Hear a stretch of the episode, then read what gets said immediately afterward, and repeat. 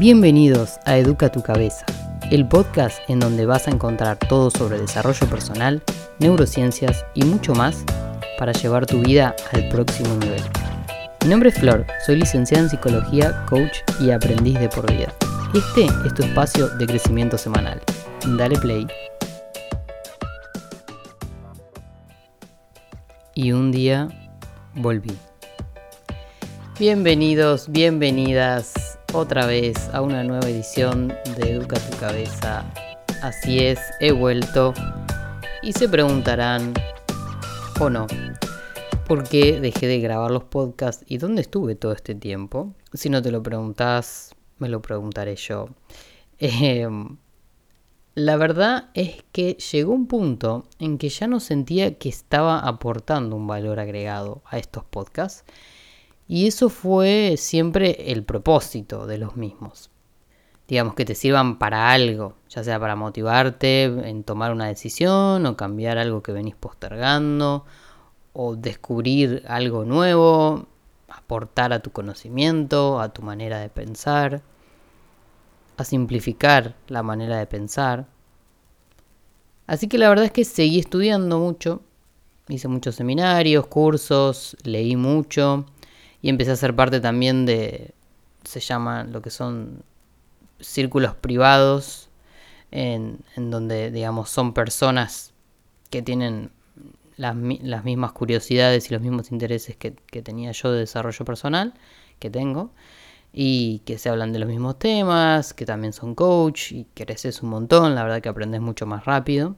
Em, otra cosa que hice fue empezar a trabajar con gente de Estados Unidos y gente de Europa gente de Canadá, y lo que me empecé a dar cuenta de la diferencia con trabajar con gente de Latinoamérica es que ellos tenían mucho más acceso a estas herramientas que por lo menos para mí cuando yo empecé con el tema del, del desarrollo personal me daba cuenta que la bajada venía mucho de Estados Unidos, de afuera, y que acá es todo muy nuevo y que acá no hay tanto acceso a esas cosas y si las hay la verdad que no las incorporamos en nuestro día, no, no las vemos como algo importante.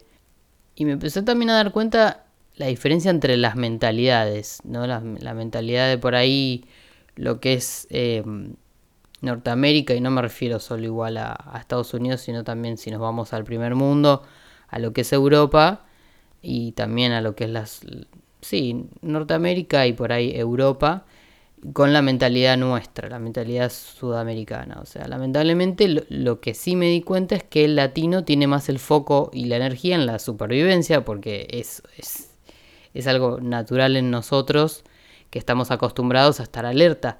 Sabemos lo que son las crisis económicas, sabemos lo que es la inflación, sabemos cómo cuidarnos y ponemos mucha energía en eso. Ponemos mucha energía en cuidar lo nuestro, en cuidar lo que generamos y estamos como preparados para esa próxima guerra.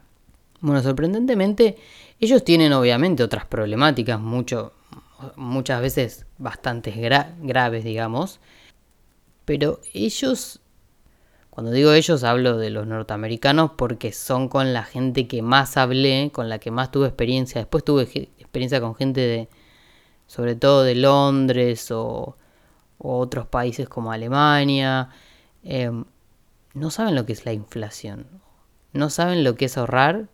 Y he estado en charlas sobre finanzas en donde les enseñaban justamente lo que eran estas cosas y cómo podían tener una caja de ahorro porque los yanquis no tienen jubilación, entonces y tampoco saben lo que es ahorrar porque capitalismo, consumo y claro, se ven trabajando a los 70 años porque nunca supieron lo que era ahorrar, ni lo que era decir, bueno, saco un porcentaje de mi sueldo, lo pongo en una cuenta, digamos, una cuenta ahorro automático, eso lo pueden hacer allá.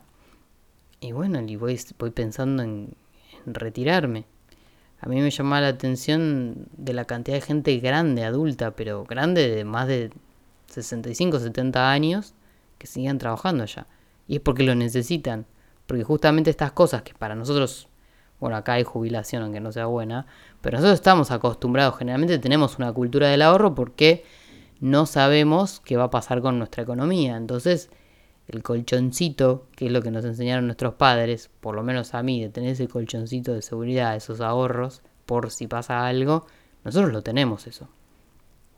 Nosotros sabemos cómo sobrevivir, digamos, a los obstáculos. Pero no está bueno igual estar en esta mentalidad siempre de supervivencia, porque también nos quita el foco de cuándo es el momento de crecer, cuándo es el momento de tomar riesgos eh, y, y ser un poco más estratégico.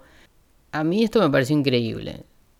Ellos, digamos, Estados Unidos es un país muy rico, pero con muchas problemáticas obviamente, totalmente diferentes a las nuestras y tienen muchas más herramientas sobre todo esto del desarrollo personal y, esto les permite ver las cosas de otra manera. Que por ahí nosotros no nos enfocamos en eso porque tenemos la adrenalina en otro lado. O el, el foco, digamos. Por supuesto que es un país con mucha autoestima, ¿no? Al tener tanta riqueza, es como que ellos se creen los mejores del mundo. Y bueno, justamente también porque tienen acceso a un montón de cosas que por ahí nosotros no. Nosotros tenemos por una mentalidad más golpeada, menos soñadora, más realista. Pero bueno, imagínense nosotros que ya tenemos, o sea, cuando digo nosotros hablo a nivel Sudamérica y no es por eh, criticar a ninguna sociedad, sino es de incorporar lo bueno de una cultura o lo que tiene una cultura a otra que ya es un potencial pero necesita un ajuste, ¿no? E imagínense nosotros que ya tenemos esa mentalidad de sortear obstáculos, que ya sabemos cómo esquivar esos golpes, con todas las herramientas tenés apertura mental.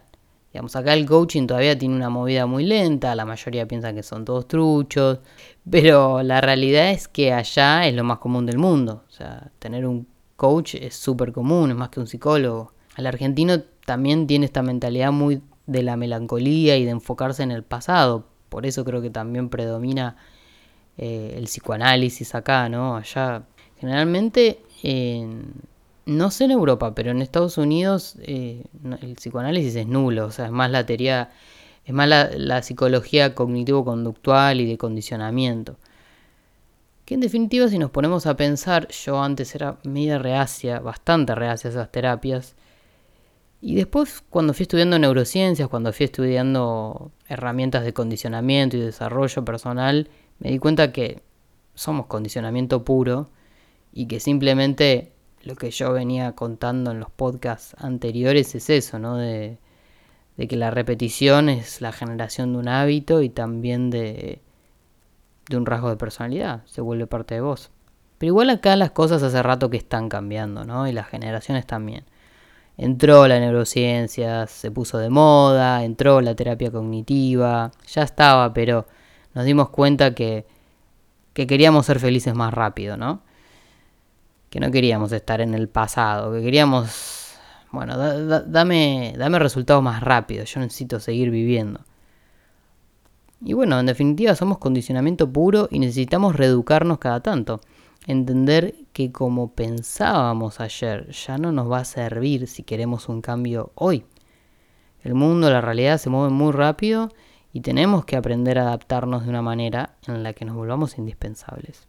Y este concepto de ser indispensables hace, creo que es algo que perseguí toda la vida, más por miedo, ahora ya lo veo más como superación, ¿no?